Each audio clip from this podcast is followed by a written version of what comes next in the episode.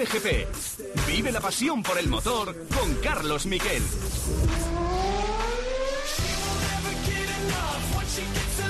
¿Qué tal? Buenas tardes, bienvenidos a Cope GP, semana de carreras, el Gran Premio de Eiffel en Nürburgring, no Gran Premio alemán, el Gran Premio de Eiffel porque paga la región alemana, o también ya podríamos llamarle el Gran Premio del General Invierno de Fórmula 1, porque para el domingo se esperan temperaturas máximas de 9 grados y mínimas de solo 3 y con un 40% de riesgo de lluvia. Así que atentos al tiempo que va a ser clave en este invernal fin de semana de carreras de Fórmula 1. También hay motos en Le Mans, en Francia, a ver ese duelo entre Cuartararo y entre también eh, Joan Mir, que es la baza española, sobre todo en la general, aunque no está tan lejos Maverick Viñales. Y va a haber también mucha lluvia en Le Mans en Francia. Por cierto, horarios 2 y 10 la Fórmula 1 y os recuerdo que las motos cambian por la Fórmula 1. Las motos, la carrera de MotoGP va a ser a la 1 de la tarde y a las 2 y 20 la última carrera que cerrará el programa que será a las 2 eh, y 20. Luego lo hablaremos con Borja González, la carrera de Moto 2.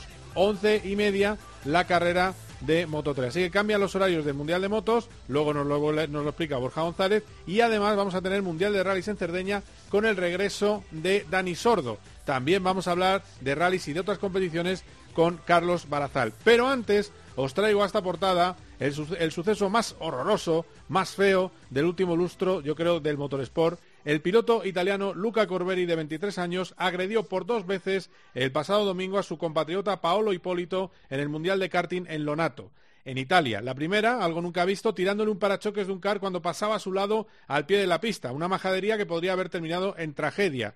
Después, esperó pacientemente a que acabara la carrera para agredirle de manera violenta antes de bajarse del car. Coge carrerilla y le empotra contra una valla. Además, se mete por medio su padre. Bueno, así sonó en la retransmisión y así fue la bronca final. Vamos a escucharlo.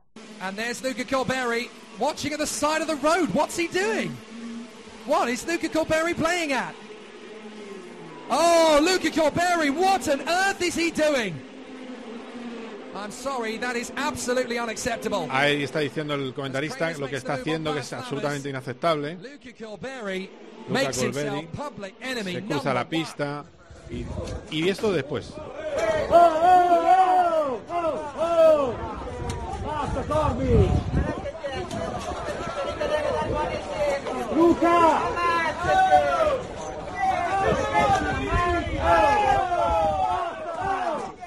Bueno, basta, Luca, basta, gritaba la gente. Ahí veis el sonido de la pelea. La pelea que no solo aplacó su padre, sino que además, que es el dueño del circuito, sino que además eh, intentó agredirle todavía más. Es decir, siguió pegándole y también le volvió a empotrar contra la valla. Esta era, esto que veíamos es la bronca de después, lo que, ¿por qué se produce todo? Es verdad que, eh, bueno, pues su rival eh, saca de la pista a Corbery, pero eso no justifica en absoluto lo que pasó, que es, algo que no hemos visto nunca en un Mundial de Cars. Paolo Hipólito no se merecía eso porque nadie se merece ese tipo de agresiones. El caso es que Luca Corberi se ha disculpado en Facebook. Luego lo ha retirado, pero se ha disculpado y ha dicho que no volverá a competir jamás. Me gustaría disculparme con la comunidad de los deportes de motor por todo lo que he hecho. No hay excusas para un acto tan vergonzoso, algo que nunca he hecho en mis 15 años de carrera y realmente espero que no vuelva a verse en el futuro. Ya pedí allí en el circuito a los comisarios que me quitaran la licencia, pero no era posible para ellos. No pido indulgencia porque no la merezco. Estoy de acuerdo con cualquier castigo. Escribo para pedir perdón, aunque no sea suficiente. Mi familia lleva 30 años en el karting y este episodio será recordado como uno de los peores de este deporte. No lo voy a olvidar jamás. Lo curioso es que ese post lo retira del Facebook, pero esas son sus disculpas, y es que a lo que se enfrenta es a una suspensión de por vida. La FIA ya está haciendo una investigación al margen de lo que hicieron los comisarios, que excluyeron a los dos pilotos, y esa investigación va a terminar con alguna sanción ejemplar. Ya lo ha dicho Felipe Massa, que es el responsable de karting de la Federación Internacional, que esto no va a quedar así y hay nombres muy destacados del deporte como Jenson Button que han pedido que sea sancionado de por vida. Él ya dice que no va a seguir en las carreras. Vamos a debatir sobre esto, sobre si ha habido eh, más Corberis en el karting, si esto pues, es normal, con un piloto, un piloto experto, Roldán Rodríguez, con el periodista español con más carreras en Fórmula 1, José Manuel Rubio, y con uno de los más jóvenes, Fabio Marchi. Pero antes de todo, como siempre en un COPGP, tenemos muchas noticias que os vamos a contar en titulares.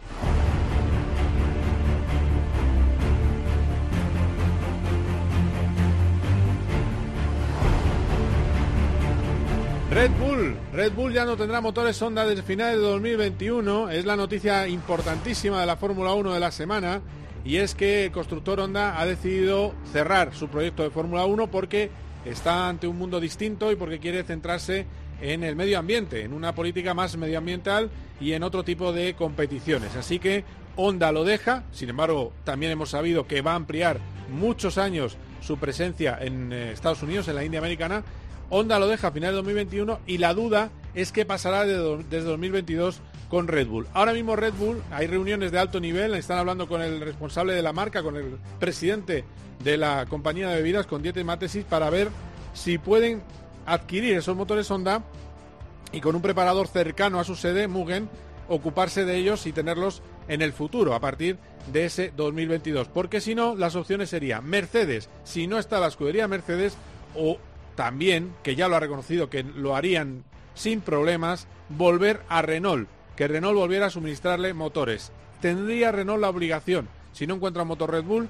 para eh, darle ese motor. También es verdad que Bull ha dicho que última opción, porque salieron muy mal con Renault, pero ojo que también podría producirse eso. Hay que esperar acontecimientos, todavía no sabe qué va a pasar, y esto es algo que afecta a su perla más preciada.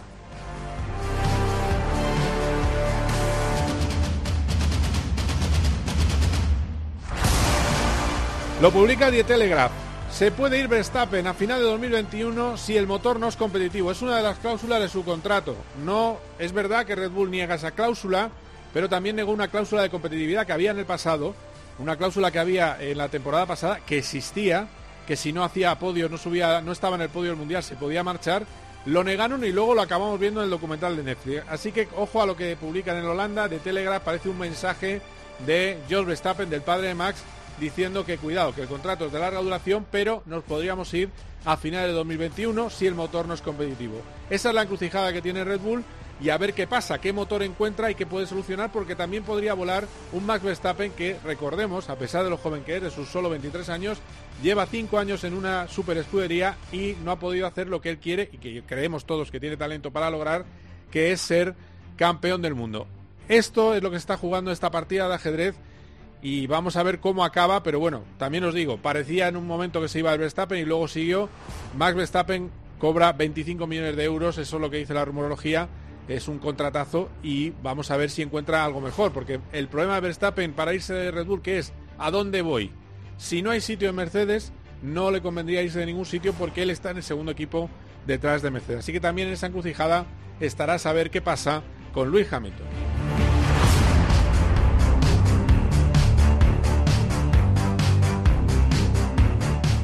Tenemos, tenemos ya, enseguida, empieza esta semana y acaba el domingo, el Rally de Andalucía, la primera prueba del Campeonato del Mundo de Rides, o la primera prueba que se ha salvado de los Rides como preparación del Rally Dakar. Eso es lo más importante.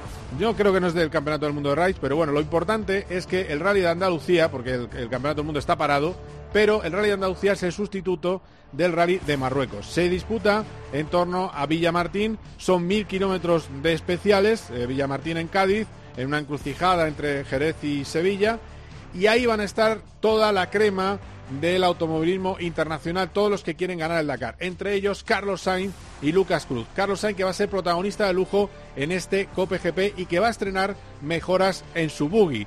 En esa inscripción de lujo en la que está también Nasser Alatilla, se ha colado entre los mejores con un... Eh, se han colado, mejor dicho, con merecimiento, pero se han metido donde no estaban antes dos pilotos españoles. Por un lado, Isidre Esteve, que va a llevar su nuevo Toyota eh, Hilux, un Toyota de overdrive, no tan tan bueno como el que llevaba Fernando Alonso, pero cerca.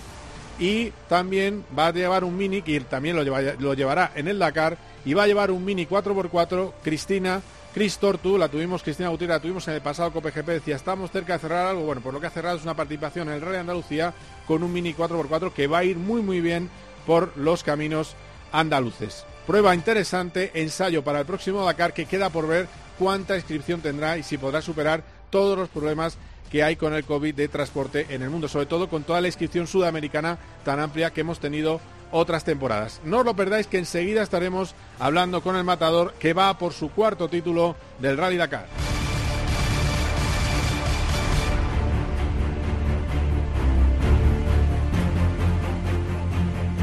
La noticia en el Mundial de Motos es que va a pasar con Mar Márquez. ¿Cuándo volverá Márquez? Está empezando a dar pistas de su posible regreso. Y ojo la hipótesis que os vamos a contar hoy en COPGP.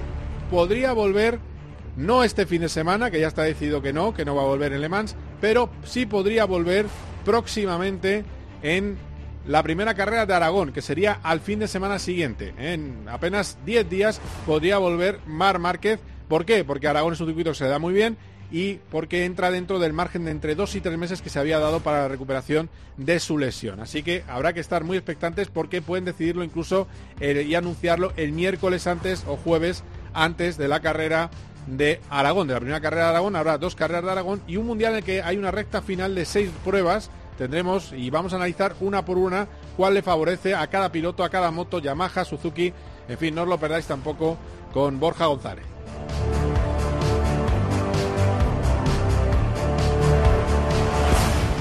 El fin de semana nos ha traído también eh, noticias en el Mundial de Motocross. Está Jorge Prado, que ha logrado un podio tercero y un decimoséptimo. Está haciendo cuarto en el campeonato, está haciendo un gran mundial. Va a ser el debutante mejor del año. Ya ha logrado una victoria y en breve le veremos en Madrid competir en un Arroyo Molinos en la, en la prueba del mundial. Vuelve una prueba del mundial, un campeón de España de motocross. Vamos a hablar de todo eso. Vamos a tener a Carlos Barazal con otras competiciones. Hemos tenido la Indy con Alex Palou noveno en eh, Indianápolis, en el trazado rutero. Tenemos muchas cosas, no lo perdáis. Esto es Cope GP.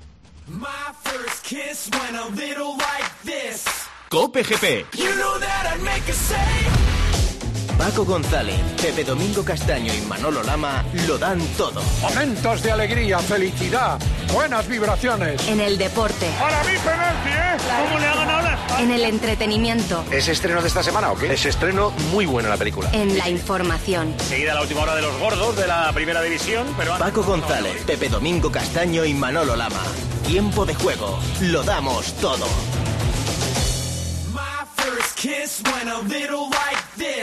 Cope GP. Vive la pasión por el motor con Carlos Miquel.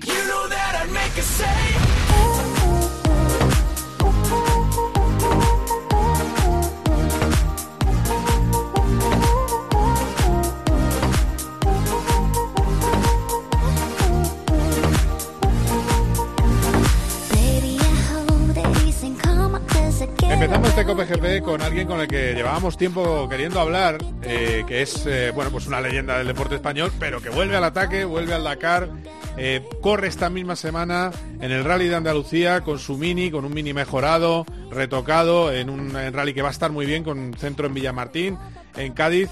Nos atiende ya Carlos Sainz. Hola Carlos, ¿cómo estás? Hola. ¿Qué tal? Que, que, bueno, ya habrás probado, habrás probado un poco el coche. eh, ¿Has notado esa mejora de suspensión que pedías en el allí en Arabia Saudí para esta nueva aventura eh, ir a por el cuarto en enero? Bueno, el coche tiene algunas mejoras, como, como hemos comentado. Y lo que pasa es que este es un rally que es, eh, como sustitución. Al final no pudimos correr en Marruecos y los organizadores del rally Marruecos decidieron organizar aquí en Andalucía el rally o un rally diferente, ¿no? Es, eh, caminos, poco tiene que ver con el Dakar, pero al final lo que queremos es hacer kilómetros y, bueno, pues a ver si podemos eh, ver un poco esas eh, diferencias que han hecho. Bueno, bueno, a ver, a ver, sí, algo, algo se verá, pero bueno, estoy, lo que estoy leyendo de los moteros que han hecho la, la super especial es que hay muchos, están los caminos muy polvorientos, eh, la posición de salida yo creo también ayuda, pero bueno, en realidad esto es un ensayo, ¿no? Tampoco estáis preocupados de, de la posición en la que acabes, ¿no? Se trata de ver cómo va el coche, ¿no?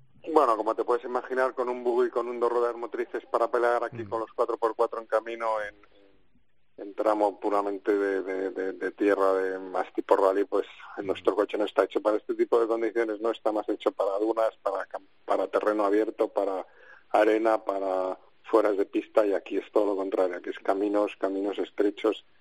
Pero lo importante, como digo, es hacer kilómetros, ver que las piezas aguanten, que no se rompa nada y bueno, aquí el, el examen no es ahora, el examen final será en el Dakar. ¿Qué más exámenes tienes después de, o tenéis, eh, Lucas y tú, después de este rally? ¿Qué tenéis previsto hacer para preparar el Dakar?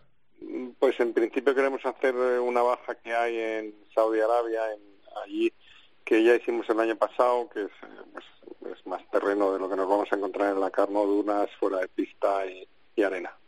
Bueno, sí, eso, eso ya será, será harina a otro costal, desde luego. Eh, a ver, mm, te tengo que preguntar por, por si echas de menos no ir a los circuitos, porque claro... Eh, eh, bueno, he, echado, de menos muchas cosas ¿no? que hemos dejado de hacer, entre, entre otras esas.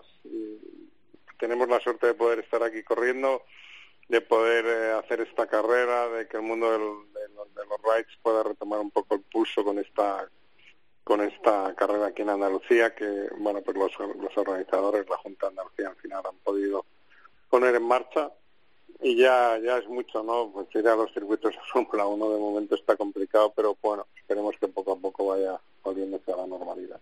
Sí, a ver si nos vemos ahí en, en el final de año a lo mejor, ¿no? En, en, en Bahrein, Abu Dhabi, que supongo que, que todo estará más abierto, porque eh, tú también como empresario todos estos meses han sido difíciles, ¿no? Porque es que eh, encima además yo creo que todo los, eh, el ocio cerrado como gimnasios, cars, siempre se os pone un poco en el punto de mira, injustamente creo yo, porque luego eh, hay gente que hace de su, capa un sallo.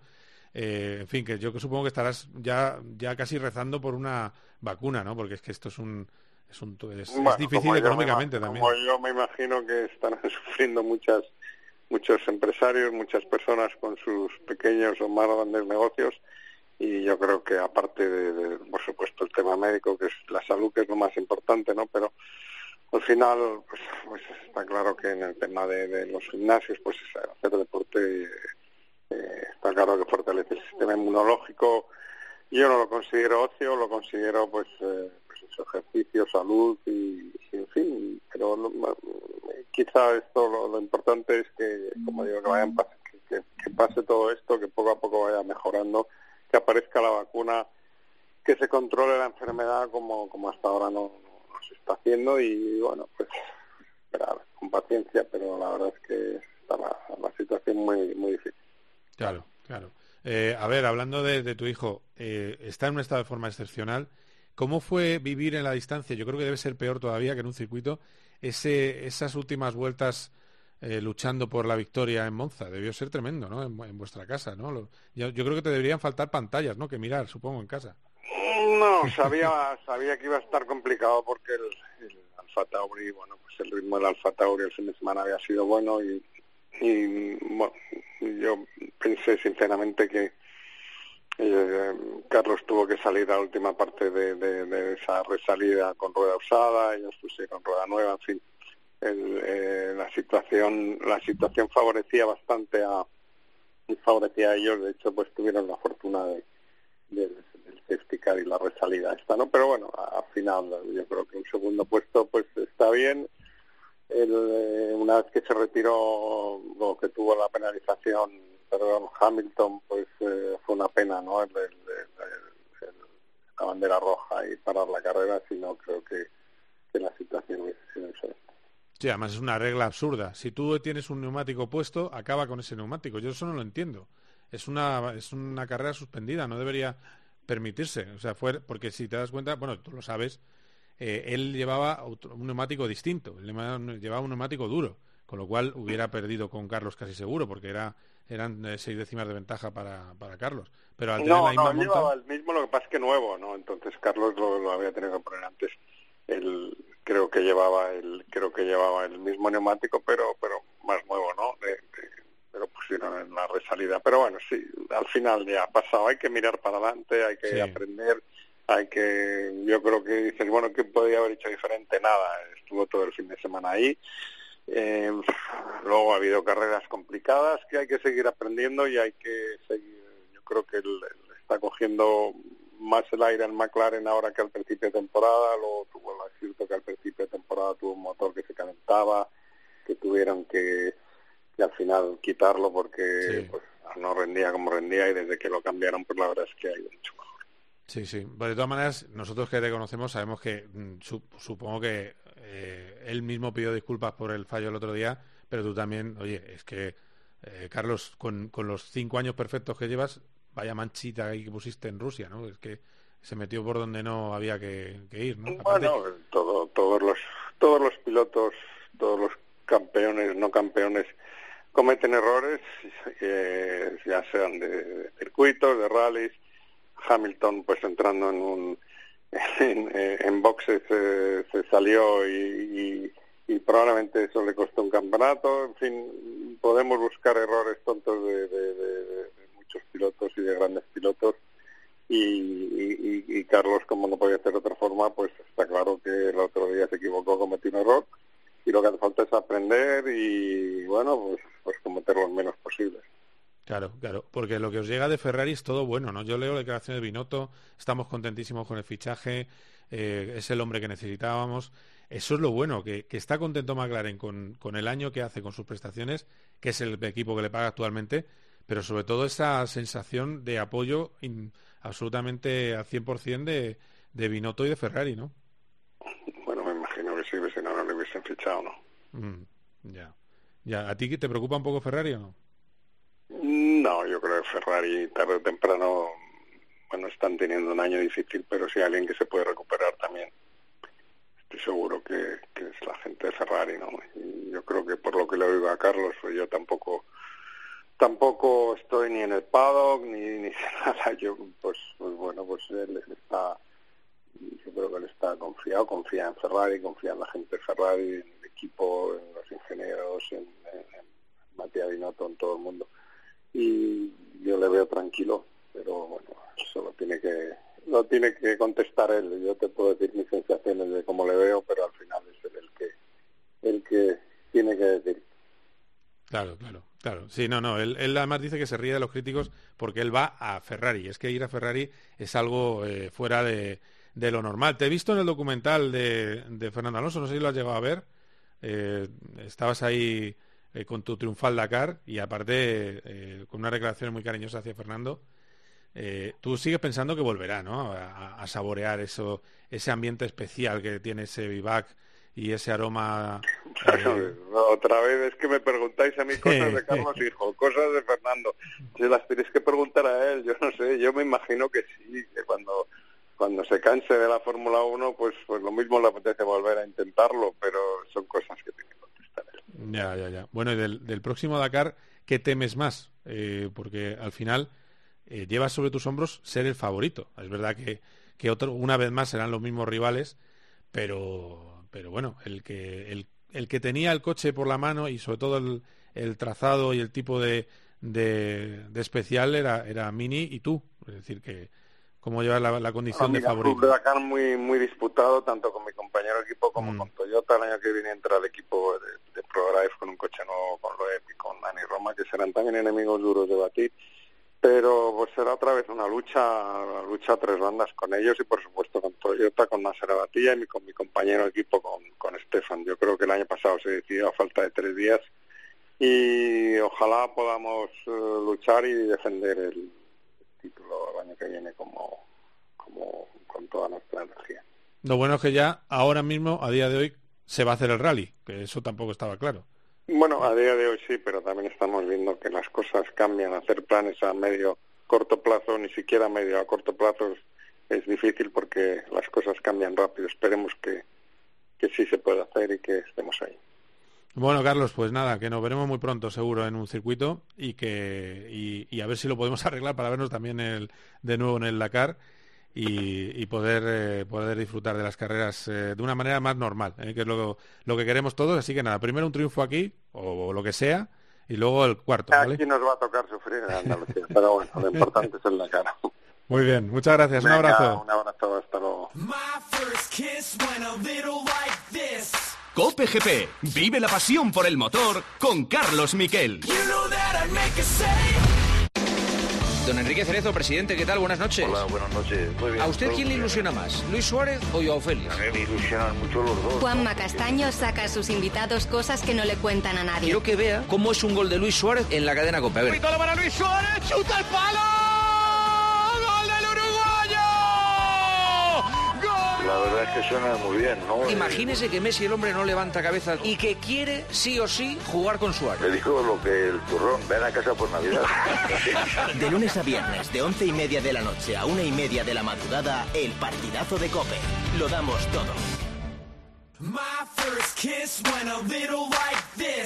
Cope GP.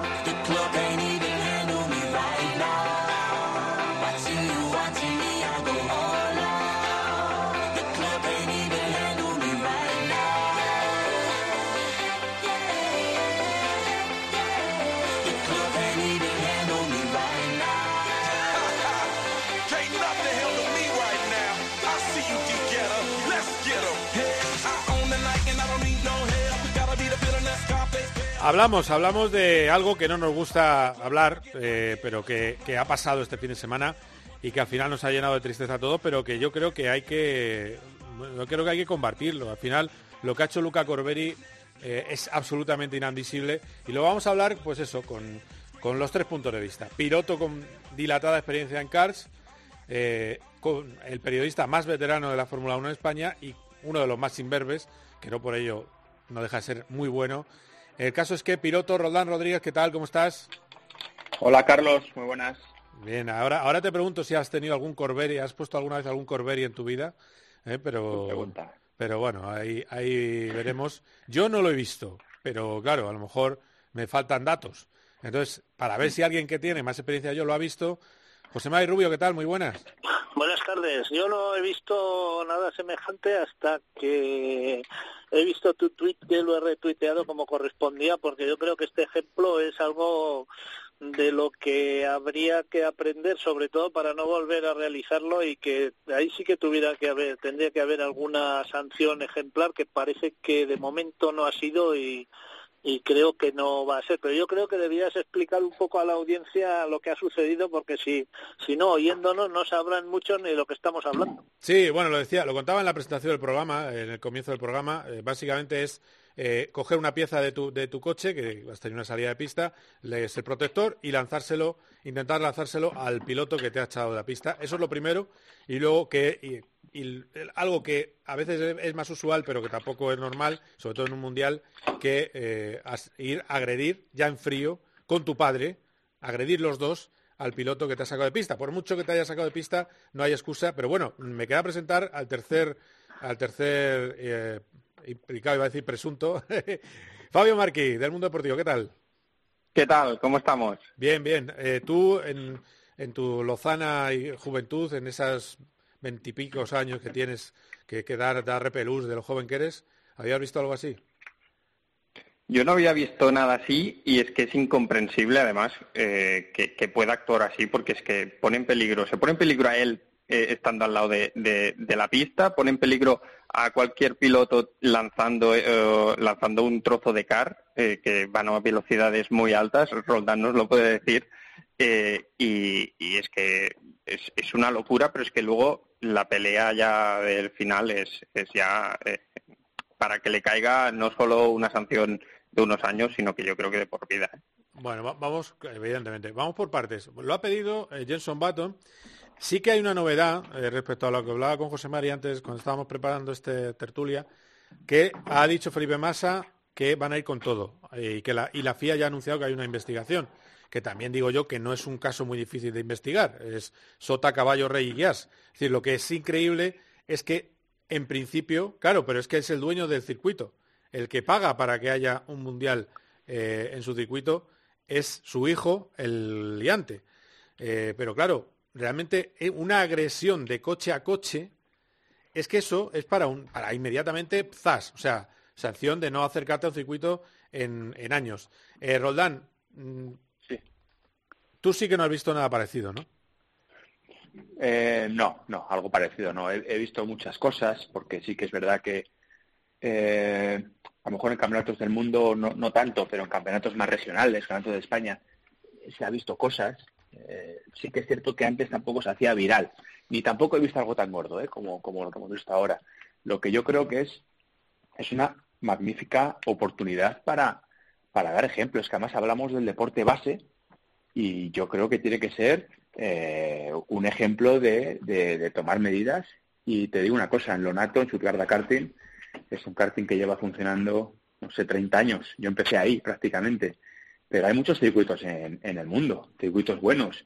Y por más que sea el dueño del circuito, yo creo que se merece eh, que no vuelva a correr nunca, porque es, es la oportunidad perfecta para enseñar al mundo del karting, que es el mundo del futuro de la Fórmula 1, cómo no se puede actuar. Por tanto, yo creo que mano dura al máximo. Vamos.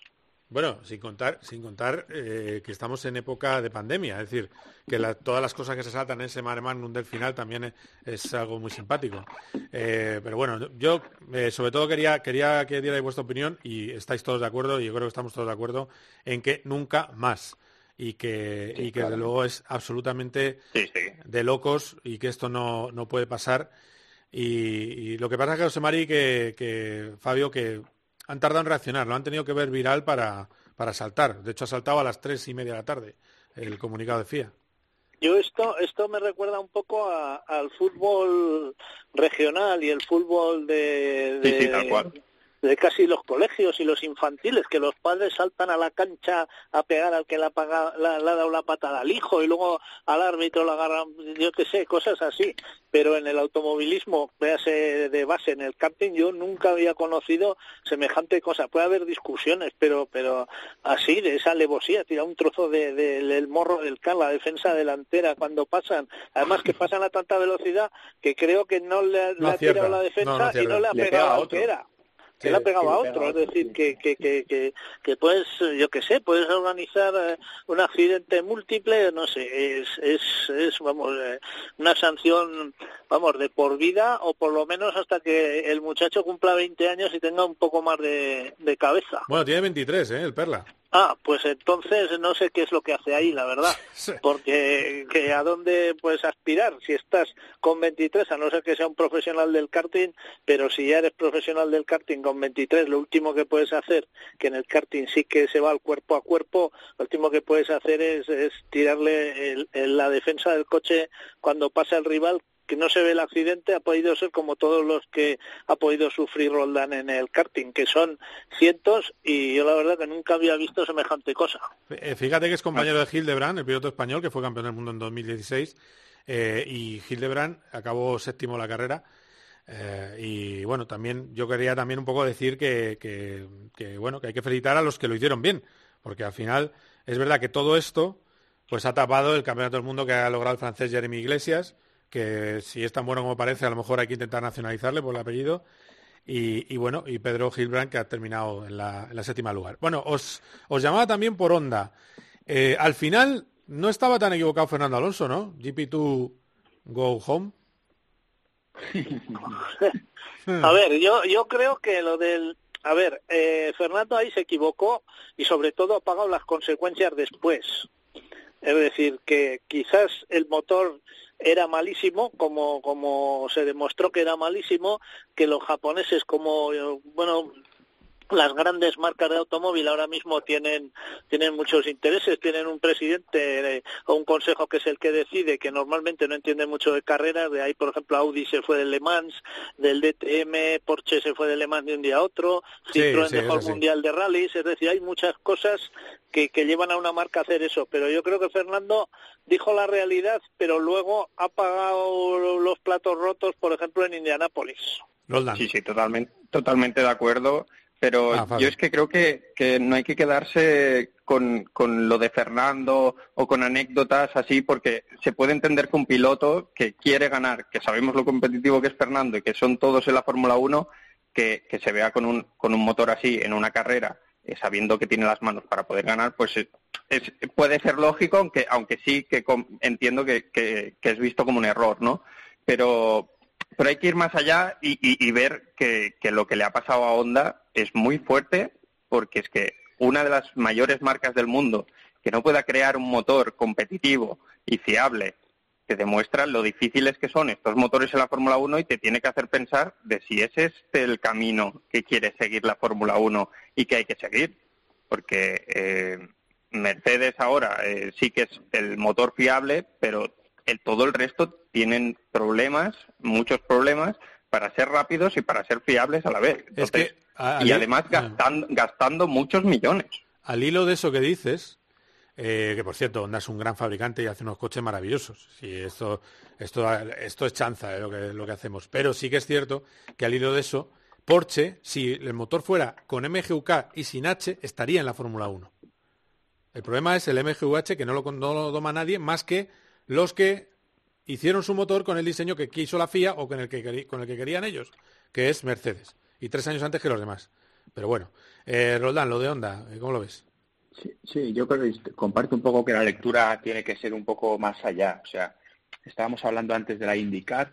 La IndyCar parece un campeonato menor, o es un campeonato menor, donde, fíjate, solamente hay dos fabricantes de motores. Bueno, es que en la F1 habrá tres, sí. que es Renault, Mercedes y Ferrari y veremos a ver en el futuro. Yo creo que eh, la Fórmula 1 está ante un reto vital, importantísimo en los próximos años, que es, primero, que sea una contención de gastos, porque yo creo que el mundo eh, ha cambiado mucho en cuanto a, la cantidad de dinero que se puede invertir eh, en el deporte en general.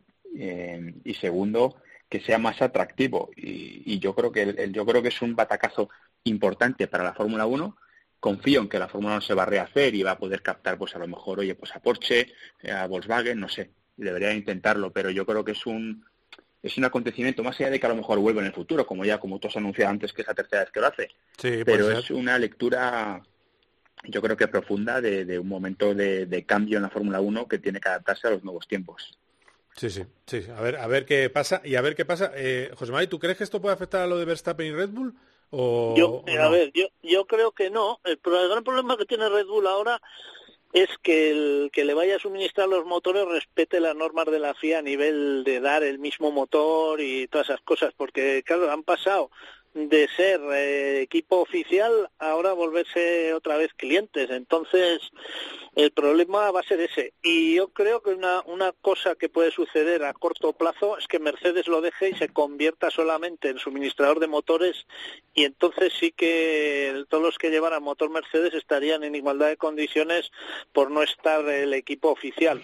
Entonces eh, volveríamos otra vez a, tener tres motoristas, pero solamente dos con equipo. Entonces las cosas estarían quizás un poco, un poco más igualadas. Pero eh, los grandes números de las grandes empresas, salvo en Ferrari, que, por mucho que amenacen a veces, como ha ocurrido el invierno pasado, mm. pues eh, ese va a estar ahí perenne. Y los otros entran y salen, como también entró Renault, se fue y luego ha vuelto. Y, y bueno, pues Mercedes puede, yo creo que Mercedes está, además eh, estoy seguro que el pacto de la Concordia fueron ellos los que incitaron a que haya esa posible salida de, un fabricante, es decir, que avises con un año de antelación y puedas dejar el equipo oficialmente para convertirte solo en un suministrador de motores, que eso dejaría quizás mm, la Fórmula 1 mucho más igualada. Bueno, a ver, de todas maneras, vamos a ver qué pasa con eso. Es verdad que no está todavía eh, cerrado el futuro de Mercedes 100%, a pesar de que ha firmado la Concordia, como dice José Mari. Eso, y luego encima es una firma de la Concordia que se puede ir cuando quiera cada uno. Entonces, bueno, vamos a ver, eh, vamos a ver qué pasa con eso. Yo de todas maneras no acabo de ver que se vaya Mercedes tan, tan, tan en corto plazo. Yo lo veo más, más hacia el, hacia el 23. Yo creo que dos añitos todavía hacen, ¿eh?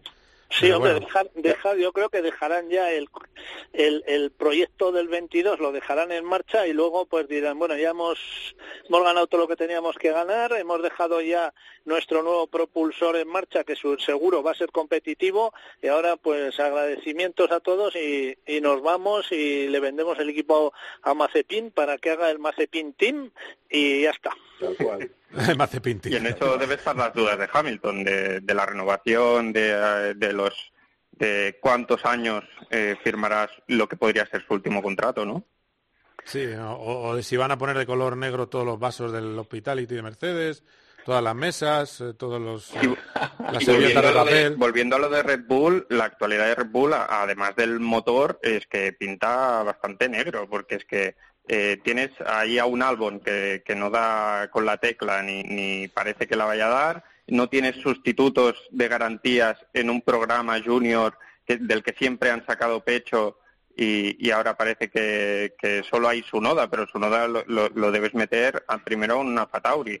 Eh, no sé, muchos problemas y además eh, después de una temporada en la que solo Verstappen con alguna magia de algún día puede hacerle algo de cosquillas a los Mercedes, pero si no, eh, entonces son muchos problemas y eso solo demuestra lo bueno que es Mercedes. Eh, es decir, eh, Mercedes tiene a Ferrari con muchos problemas, a Red Bull con muchos problemas y a ellos les sale prácticamente todo, a no ser que Botas falle un poco. Bueno, o ellos mismos. Ya, no, de todas maneras, yo creo que también hay que elogiar un poco porque para, para que Honda se quedara ha habido toda una corte de pelotas eh, con la pluma eh, tremendos. No, pero Honda, qué progreso. Sobre todo una vez que se fue McLaren, el progreso de Honda no, es que va a un super chasis. Es que todos los motores que ha llevado Red Bull le han servido para ganar carreras. Entonces, es que es, de un indocumentado, pero bueno, no pasa nada. Lo admitimos, es así, hay que hacer la rosca para que se quedara. Ahora ya no, ahora ya se van, ya veréis cómo la línea es distinta, ya no hay un peloteo lamentable. Lo que digo es que a lo mejor también hay que darle un valor a Renault, porque cuando han quitado los mapas, han limitado el aceite y han hecho una reducción de todo, resulta que Renault no ha quedado tan mal. Y ahí voy la pregunta. El presente próximo, que es eh, Nürburgring, eh, para Carlos y el futuro de, de, Fernando Alonso. A ver si no va a ir tan mal este Renault para Fernando como pensábamos cuando firmó. Es que Renault llevaba menos trampas que los otros. Eso es. Entonces Renault se ha mantenido en su línea y los otros son los que han bajado. Esto es como si al Barcelona ya les quitas a Suárez, ahora le quitas a Messi, quitas dos o tres más y dices, uy, ahora el Cádiz le gana al Barcelona. No, eh, es mejor, no, es igual, lo que pasa que al otro lo has bajado y aquí han hecho, han hecho lo mismo, les han limitado o les han pillado o les han dicho, bueno, si sigues así te vamos a, a, meter un, un puro, hablando coloquialmente, entonces todos han echado un paso atrás y Renault se ha mantenido porque era el que no, el que no tenía trampas. Pues mira, es un buen resumen. Eh, Roldán, ¿tú cómo ves, eh, para ir terminando, cómo ves Nürburgring para Carlos? Hombre, es un circuitazo. Para empezar, es un circuito que a mí me encanta que vuelva. Es un circuito que quiero que combina, pues, ¿no? Zonas, zonas lentas con zonas rápidas, historia. Eh, tenemos a un Carlos que para mí es claramente mejor que, que Lando Norris, en el sentido de que es mucho más fiable, mucho más maduro y yo creo que puede estar una carrera interesante. Comparto en que lo que decías de, Mercedes, que evidentemente tiene un coche bastante superior al resto, pero yo veo a Botas, no sé, cada vez peor, ¿no? O sea, empezó otra vez la temporada con, con el nuevo Valtteri Botas, pero, pero yo creo que va un poco de mal en peor, está viendo que no tiene ninguna posibilidad de hacer de hacer nada contra Hamilton y yo creo que esa oportunidad la puede aprovechar Verstappen, la puede aprovechar eh, Carlos y la puede aprovechar un poco Renault. Y en cuanto a lo que decías de Fernando el próximo año, yo creo que tenemos una F1 en 2021 espectacular porque sí que creo que Fernando con ese Renault puede dar muchas alegrías. Bueno, bueno, pues nada, de, Hamilton que dice que solo va a llevar coche eléctrico, no, lo comentamos porque da igual, ¿no? ya está, ¿no? Supongo que, que, dentro, dentro de su casa a lo mejor lleva un, un triciclo eléctrico. Sí, sí. No, bueno, estaba promocionando un coche eléctrico de Mercedes, pero es verdad que, que debe tener cada pepino en su garaje, mi amigo, de los que gastan 40 litros, ¿eh? pero bueno, en fin. No, eh, Carlos, lo que Lewis está promocionando es su equipo en la Fórmula E de Rice, esa que, que nuestro amigo Alejandro Agar y Alberto Longo han lanzado y, yo creo que se está promocionando por ahí. Bueno, pues compañeros, que ha sido un placer, que hablaremos otro día, este café que tomamos. Eh, Fabio Marqui, Mundo Deportivo, gracias. José María Rubio. Gracias. Autopista y en, un montón de sitios. Y Roldán Rodríguez, un abrazo, compañero. Abrazo, chicos. Venga, cuidaros. Eh, quedaos, eh, quedaos ahí, que enseguida hablamos de motos. Cope GP, vive la pasión por el motor con Carlos Miquel. Escuchas Cope porque es más. Cariñito y la gracieta que le hizo su señora a su señor, que vamos, acabó con la pierna rota. Es más entretenimiento y son las mejores historias. Esto que parece mentira ha ocurrido de verdad. En un pueblecito de Suiza, pues. Es más información y más análisis. El problema somos todos. No nos cansaremos. Responsabilidad individual. Es más deporte y los mejores contenidos exclusivos. Hay que escuchar siempre el partidazo, pero especialmente en noches con mucha información. Escuchas Cope porque sabes que es más que una radio.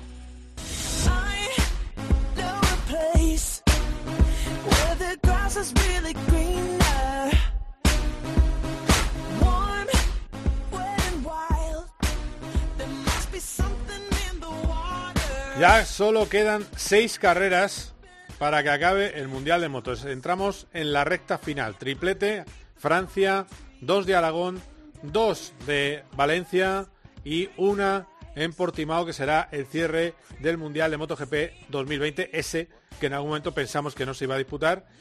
Y tengo hoy de nuevo aquí a Borja González. Hola Borja, ¿qué tal?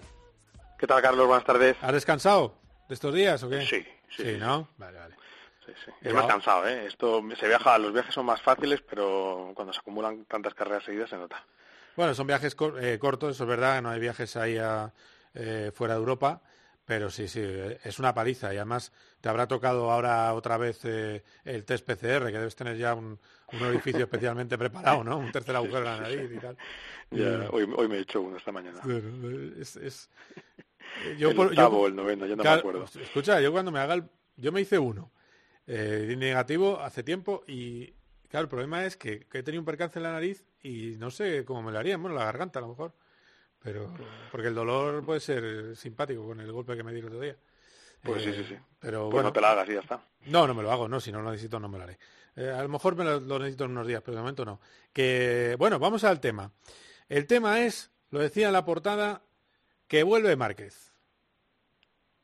Parece. Eh, eh, eh, bueno, visto, tira, hecho, clickbait. ¿eh? Trocitos, tira trocitos de pan. Ya para ir un poco haciendo el caminito, pero bueno, la, eh, digamos que sus mensajes son siempre de querer volver cuanto antes que se está deseando subir a la moto, pero siempre le, le suma eso el querer hacerlo al 100% y sin, una, sin ninguna duda física. Y luego a la vez, pues ya empieza a mostrar muchas más fotos y vídeos de entrenamiento normal, el otro día en bicicleta, incluso este domingo eh, trabajando en el gimnasio poniendo que no paraba ni los domingos, es decir, que debe estar en un plan eh, continuo de trabajo físico para intentar estar lo antes posible preparado. Dijeron dos o tres meses, dos o tres meses se podrían cumplir tanto esos dos meses en octubre, o sea, ahora eh, seguro que Francia no, porque ya está decidido que va a Bradel, o si el último triplete, pero bueno, yo creo que en, en Mark, eh, creo que lo he comentado alguna vez, el, ya el mayor interés en ese final de temporada, aparte de medirse con los rivales, ver cómo está, etcétera, etcétera, y volver a subir a la moto, está también en, en ver cómo está la, la onda y qué se puede ir haciendo en el final de este año para prepararla para el año que viene. Claro, porque de todas maneras, si se decidiera la, la primera de, de, Aragón, que sería eh, después de este fin de semana, el siguiente, tendría que anunciarse, supongo, este jueves. Tendría que anunciarse no, ya. No, no, no, no tiene por qué, no tiene por ah, qué. puede no, ser después del Gran Premio. La decisión puede ser después del Gran Premio, perfectamente, sí. Aragón podría tener sentido mmm, porque es un circuito que a él se le da muy bien, en el que va muy rápido, pero claro, todo esto siempre está supeditado a sus sensaciones físicas. Eh, es un buen escenario para poder regresar, eh, con dos carreras seguidas además allí. Mm, hay, más margen porque el 19 de octubre es la primera y el 26 la segunda, lo que pasa que a mí me parecería igual un poco raro plantarse en un circuito sabiendo que los rivales han estado rodando el fin de semana anterior. Lo que pasa que, claro, también si la perspectiva es de conseguir sacar tiempo para trabajar en la moto, pues eh, a lo mejor le importa menos la, la competencia y más el trabajo pensando en 2021, pero bueno, esto ya te digo que, que Mark lo está gestionando muy bien en el sentido de generar mucha intriga porque sabe que se le está esperando. Claro, claro, está ahí. De todas maneras, en el momento que vuelva es el juez absoluto del Mundial, es decir, va a ser un árbitro tremendo porque es uno que va a estar ahí en los podios, eso está claro. Eh, vamos, va a estar ganando, vamos a ser realistas, eh, pero bueno, eh, va a ganar alguna carrera, me refiero, no que vaya a ser esto un paseo, pero que que, que, le vamos a ver en lo más alto y entonces evidentemente habrá, eh, habrá hecho su historia, que es volver de un grave problema eh, a lo grande.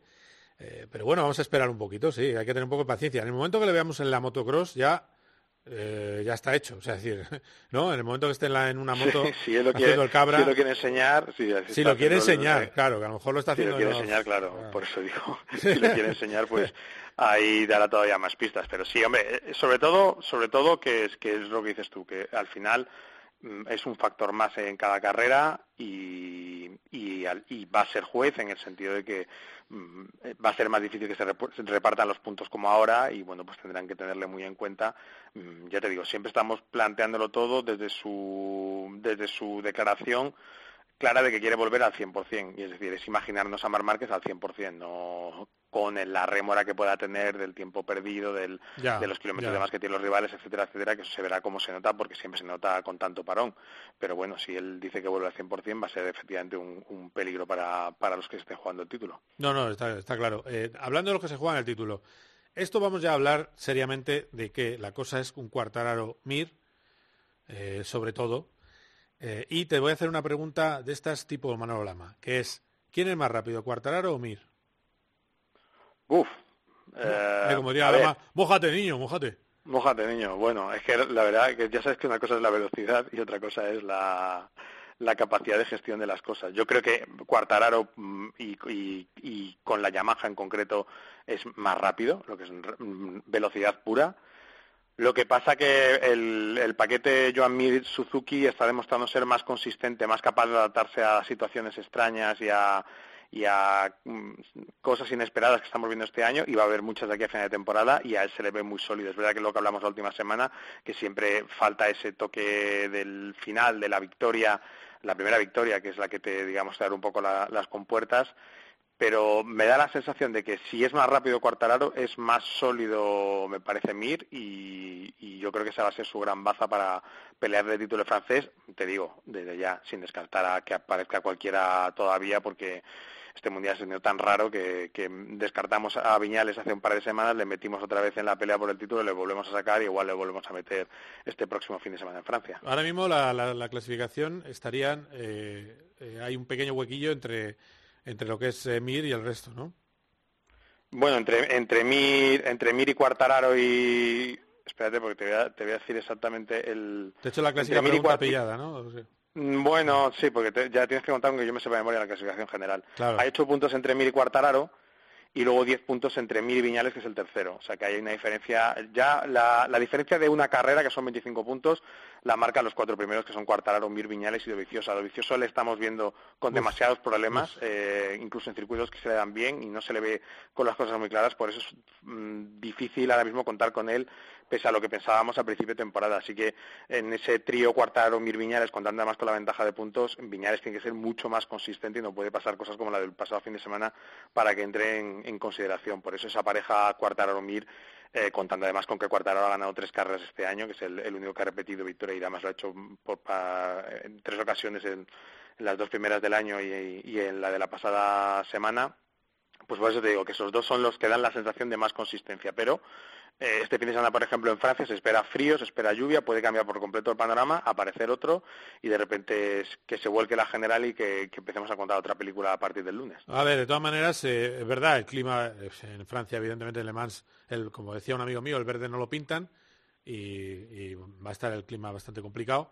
Pero sí que es verdad que es un circuito, en principio, que va bien a las dos, a la Yamaha y a la Suzuki. Exactamente. Y en teoría los, el, eh, el, circuito de Aragón es más para Yamaha. No sé si, aunque es verdad que llegó a un final de carrera Rins con, con Mark en, en Aragón, pero en, principio tiene más recta, ¿no? Tiene un poquito más de, velocidad. El problema, el problema para Yamaha es la recta. Al final es la moto con menos velocidad punta. Ah, pues tiene más velocidad punta la Suzuki hoy por hoy. sí, sí, sí, sí. Ahora mismo la, la, moto peor en, en, velocidad punta es la Yamaha. Y eso en Aragón con esa recta complica muchísimo las cosas. Claro, han ido salvando, han ido salvando situaciones eh, en circuitos pues que las retas tampoco son muy largas, Misano no es muy larga, la de, bueno, Melo está bien, pero tampoco era una cosa exagerada porque luego se compensaba en el resto del circuito, pero hay que ver cómo, cómo consiguen gestionar esa falta de potencia que están evidenciando con un circuito como el de como el de Aragón y yo creo que la Suzuki ahí quizás vaya vaya vaya a ir un poquito mejor. Eh, ya te digo, es un circuito en el que últimamente ganaba siempre Honda, eh, pero bueno, si no está Mark pues se complica un poco meterlas entre los favoritos y Educati pues la dejamos siempre un poco en stand-by por, por lo que está enseñando de vicioso, aunque luego hay otros pilotos que están yendo muy rápido. Así que en ese duelo Suzuki-Yamaha, a lo mejor en ese trazado tiene un pelín más la Suzuki esta vez y, puede ser interesante. Lo que necesita seguro Suzuki, y es algo que no conseguían tampoco el año pasado con Rins, ni lo consiguen este año ni con Mir ni con Rins, es clasificar bien en, parrilla. y eso es, lo que les está lastrando. Claro. ese es el problema y además... bueno, para yo creo que al aficionado a la moto le está siendo muy útil esta conversación. ¿Por qué? Porque si tú miras los últimos circuitos, tenemos Yamaha, vamos a, yo ya yo me mojo y luego ya que será lo que Dios quiera. Luego la pista dirá, pero vamos. Sería Yamaha, eh, un circuito Le Mans, vamos a poner un poco Yamaha, y además corre en casa. Aunque Suzuki irá bien también. Aunque Suzuki irá bien.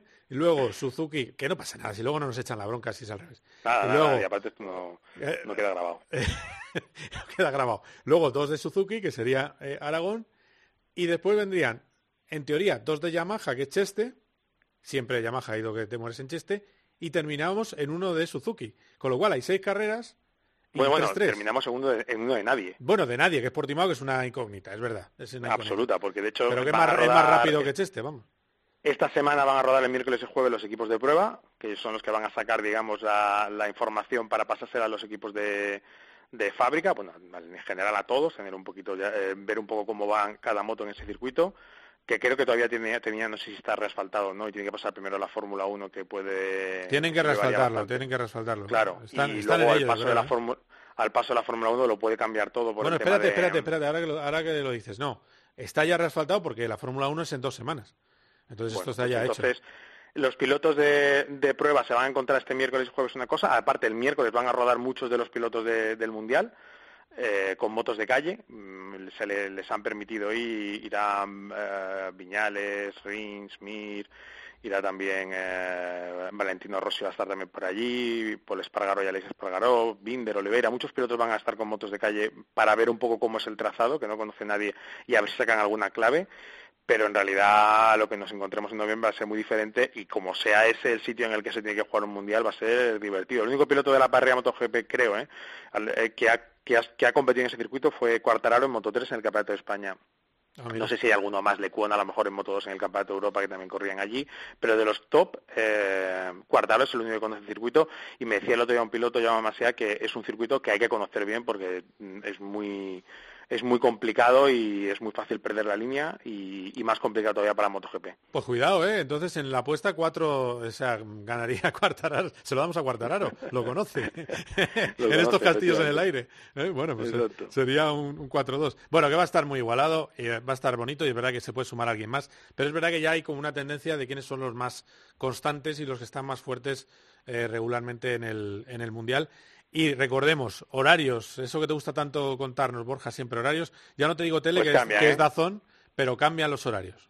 Va todo cambiado, sí, por, por la carrera de Fórmula 1. La, va a empezar Moto 3 igualmente, pero en vez de a las 11 a las 11 y 20, a la 1 de la tarde va a ser la carrera de MotoGP, que eso también es un factor importante porque eh, siempre cambian mucho las condiciones después de rodar des- mm, después de, de rodar tras dos categorías, Moto 3 y Moto 2 con neumáticos Dunlop. Esta vez solo será una, o sea que va a ser menos problema para, para MotoGP y cerrará a las 2 y media Moto 2. Así que 11 y 20, 1 y 2 y media, ese será el programa de festejos. de 11 y 20, 1 y 2 y media. Yo en la presentación he dicho Exacto. 11, bueno, pues no pasa nada, porque te tomas el café y llegas a las 11 y 20. Nada, y en, nada, y en que es la parrilla Ah, y ves la cara, la cara de los pilotos y de los Claro, técnicos. y y- por ahí, magnífico. Pues exacto, que trabajo maravilloso. Sí, sí, sí, muy bien, muy bien. Bueno, pues eh, 11 y 20, 1 y eh, 2 de la tarde, me has dicho. Una, 11 Dos y y 20, media, 1 y dos 2 y y media. Venga, pues ese apuntamos.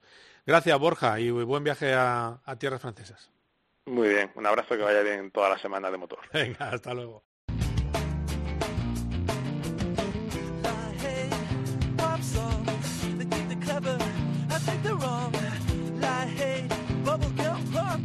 They got the look, but the music is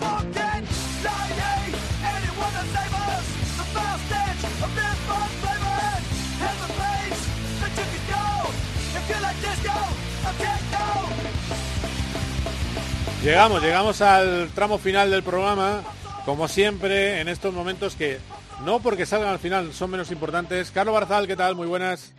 Hola, muy buenas, todo bien.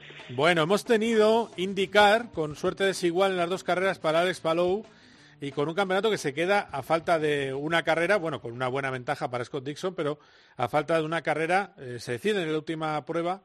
Después, por cierto, viéndolo, me he acordado de lo espantoso que es el circuito del infield de, de Indianápolis, que es una cosa eh, tremenda. Pero bueno, eh, era- ya te va a parecer eh, bonito también el circuito. No, de- no, no, escucha, escucha. Vale, era, era, digo, te digo. Ah. era, era espantoso. Es un poco mejor Cuando- ahora, sí. Cuando, exacto, la modificación que se hizo, sobre todo para las motos, que lo que se hace con los monoplazas, con los coches, es usarlo al revés, es bastante mejor porque le han quitado un, un par de curvas El Mickey Mouse final, sí. aquellas que Sí, eran primera, terroríficas y ahora pues es más un circuito no no no ahora ahora es otra cosa ¿eh?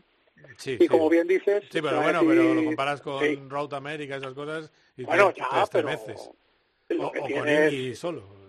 Propio. Sí, sí, sí, sí, pero que va- variedad, bueno, variedad es, bueno, pues un circuito más. Es cierto que el señor Pence que ha aprovechado y ha metido tres carreritas, Sí, sí. Tremendo. norma, a ver, es un año extraño y oye, para eso es su circuito y su campeonato. Ha hecho lo que le ha dado gana, efectivamente. Vamos Bueno, a ver, claro. Cuéntame lo de, cuéntame lo de, lo de Palou. Es que yo, yo, Bueno. pensado- es que yo he pasado, eh, me lo he hecho a pie esa, esa pista y es verdad que han quitado los ángulos, pero ay, ay, ay, esto es todo planito, está el- Ya, bueno, claro, porque estamos en un óvalo, eso en cualquier óvalo te pasa en Daytona, por ejemplo. Es un poquito... Y, Claro, luego, y luego eh. el final de recta se lo- eh, era un poco distinto en la Fórmula 1. Se lo han cargado un poco. Es demasiado... Ahora es demasiado 90 grados. Antes era más, más redondito. Bueno, es que está bueno, ahí... Se estrecha mucho, ¿te das cuenta? ¿Sabes por qué es? Porque han cambiado la, la entrada de boxes, o sea, la salida de boxes, mejor Ah, dicho. vale, vale, vale. vale. Entonces, por eso yo creo que la han hecho un poquito más, más, más ángulo para que sea un poco más lenta. ¿vale? Se ve que no había... Porque parece que hay mucho espacio, ¿verdad? Pero luego está No todo tanto, bien, no bien comprimido. Sí, sí, sí. Bueno, lo que le pasó a Palou fue que el, el viernes eh, tuvo un problema de clasificación y no se, no se metió, no, no, no se metió, eh, mejor dicho, no se metió entre los seis mejores. Vamos, eh, un desastre. Que en la carrera tampoco pudo arreglar mucho, a pesar de que no fue mala su carrera. Y para el sábado lo hizo muy bien, y fue segundo en su grupo y cuarto en la parrilla. El problema es que había gastado un juego más. Entonces en carrera tuvo que montar un juego eh, ya usado y eso le, en, el, en el lo diré, en el relevo intermedio le retrasó. Eh, bueno, al final entró entre los diez primeros, pero mm, se quedó ahí un poco esa sensación de que podía haber sido mejor tanto el sábado y sobre todo mucho mejor el viernes. ¿no? Pero bueno, parece que eh, ha, ha cortado esa mala racha que, que llevaba y a ver si en San Petersburg pues, pues puede, puede hacer un- una buena carrera, acabar con un buen resultado, porque al fin y al cabo se ha hablado mucho de él, se ha hablado mucho de él, Sí. pero si, si al final de año no hay resultados, pues igual hay gente por ahí llamando a la puerta, gente que se está quedando ¿Cómo tiene lo de ser rookie del año? Eh, muy complicado. Vale. Em, sí, te- tendría casi que ganar y, y esperar debacle. Por cierto, Rinus VK Sí. eh, se hizo con la pole el viernes, que es que encima, le, como se suele decir a perro flaco todos son pulgas, pues uno de sus mayores rivales, pues ahí sacó un muy buen resultado. Pero Sacó, bueno, sacó un, eh, lo has dicho, ¿no? Sexto, ¿no? Eh, finalmente la segunda manga, eh, Palou. Eh, sí, ahora no recuerdo exactamente el, el puesto, pero vamos, sé que fue décimo y, y ayer eso. Vamos a ver, ayer estaba para haber hecho un top 5, ya está. Pero ese, ese relevo con las, con las gomas usadas, pues le, le impidió. Luego sí es cierto que, que tuvo un último relevo muy bueno, pero claro, tenía Dixon por delante y demás. Y No. como bien has dicho, la lucha por el título se decide en, la última carrera que puntúa doble, eso también es puede ser bueno para Palou, dependiendo de los resultados, pero así a ojo y echando los cálculos, a Dixon le valdría con ser octavo noveno. Pero bueno, que una clasificación un poquito tonta, sales, sales décimo, duodécimo, y vamos a ver, ¿eh? O sea que cuidado porque además New Garden está, está bastante enchufado. Eh, ganó el viernes y creo que ayer hizo cuarto, si no recuerdo mal. O sea que cuidado. Va, tenemos, va a haber emoción, no deja de ser la última carrera disputándose el título y aunque está muy de cara para Dixon, pero está pagando eso, eso que decimos a veces, Carlos, del el miedo a ganar. Eh, Sí, bueno, ya, sí, ya pasa, que sí. no, no, no voy a arriesgar porque me vale el sexto, pero eso no lo ha hecho en todo el año, pero las últimas carreras sí que ha, sido un poco conservador y encima se ha visto metido en líos, le pasó en, en Mid Ohio, en fin, eh, por no ir a, a seguir ganando y oye, pues si no, se te escapa una victoria, un cero, vale, pues un cero, pero en la siguiente ganas, no, ha estado en ese plan un poco conservador y no le ha ido nada, nada, nada bien, aunque bueno, ayer, ayer salvó, el sábado, salvó los muebles bien salvados. No, de todas maneras, eh, lo que sí que hay que tener en cuenta es que, eh, eh, bueno, mm, tienes, está segundo Palou, efectivamente, en el campeonato de debutantes. No, lo, Sí, sí, sí, estaba, estaba lo que hay que tener en cuenta y- es que va a echar de menos no haber ganado la- eh, las 500 millas, ¿eh? Hombre, yo no creo, a ver, yo no apostaría en contra de Dixon nunca. Ya, ya, Eso es lo primero. Y, y más con la ventaja que tiene. Ahora, eh, un toque, un, un trompo en un circuito urbano o tal, eso no te lo quita nadie. Y, y en un circuito urbano tienes más riesgo a que cualquier error sea fatal. Vale, eso es así. Pero me, la experiencia que tiene Dixon, y no creo que con cinco campeonatos a su espalda se vaya a poner nervioso porque está a punto de ganar uno más.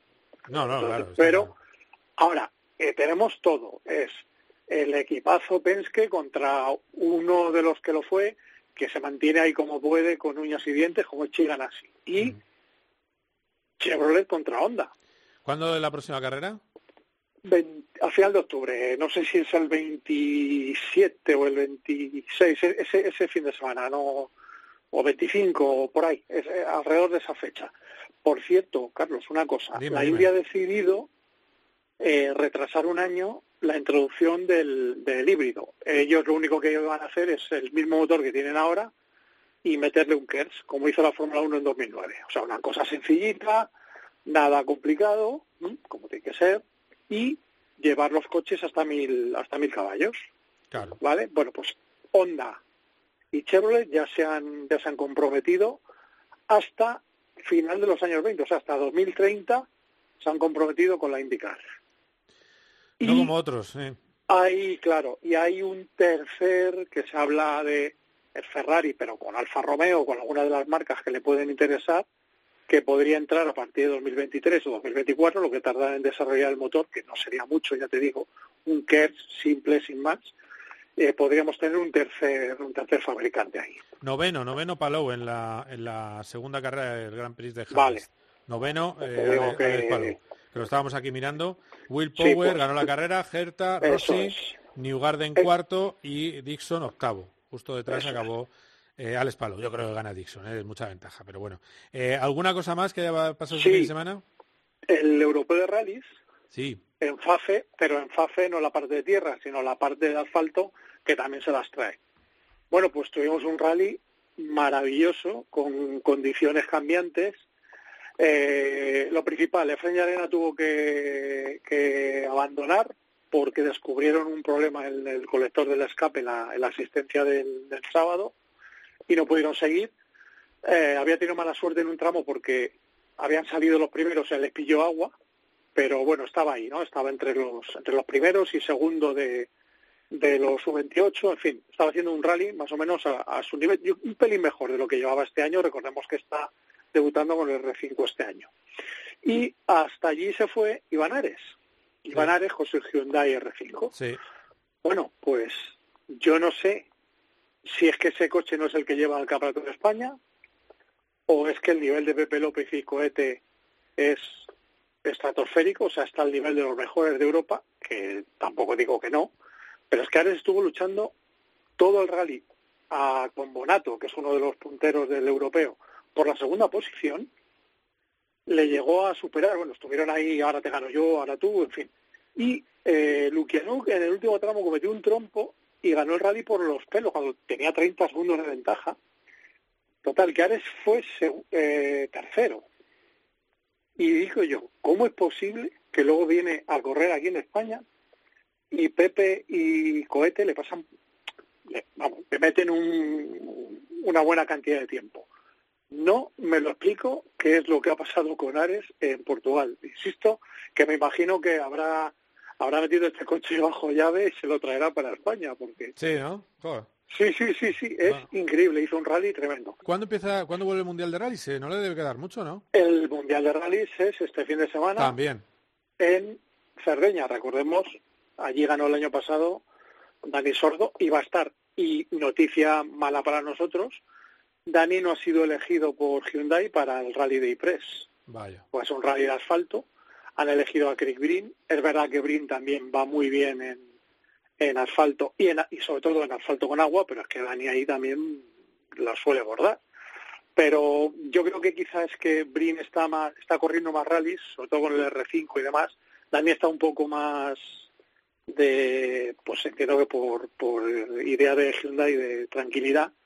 Y Breen sí que está mucho más activo y entiendo que es que es por eso y bueno a ver eh, Hyundai se está jugando todo título de pilotos título de constructores y si hace esa elección es porque Andrea Adamo considera que es la mejor o sea no no no va a tirar piedras contra su tejado lógicamente Bueno, bueno, pues estaremos atentos este fin de semana a ese rally de Cerdeña y ver si Dani Sordo puede acercarse al podio, que yo creo que es lo máximo que Oh, aspirar. hombre, uf, sí, yo creo que sí. Lo que pasa es lo que te digo, ¿eh? la, la inactividad, a ver. Pero hombre, es un rally que no le va mal y el año pasado estaba ahí para cuando Tanak sufrió la avería en el último tramo llevarse el rally. Así que yo creo que, que el podio, el podio debe, debe de estar ahí. O sea que veremos a ver. El lunes lo contaremos. Bueno, bueno, pues el lunes lo sabremos. ¿Qué pasa también en el mundo de los rallies, en ese rally de Cerdeña, en este fin de semana lleno de pruebas? Así que nada, te escucharé el domingo, ¿eh? que, nos- que tenemos carrera. Eiffel, que vaya manera de llamar a un, voy a llamar Gran Premio de Alemania, pero es un tema de derechos. Claro. Pues Y- nada. y, eh, lleva, y lleva equívocos, joder. Sí, sí, total, total. Pero bueno, no tiene nada que ver con la Torre, Eif- torre. Eiffel. Bueno, en fin, Gran Premio de Eiffel Rennen, Eiffel Rennen, ¿eh? en, en Nürburgring. Eh, un abrazo, Charlie. Cuídate. otro para ti, un saludo para todos los oyentes. Hasta luego.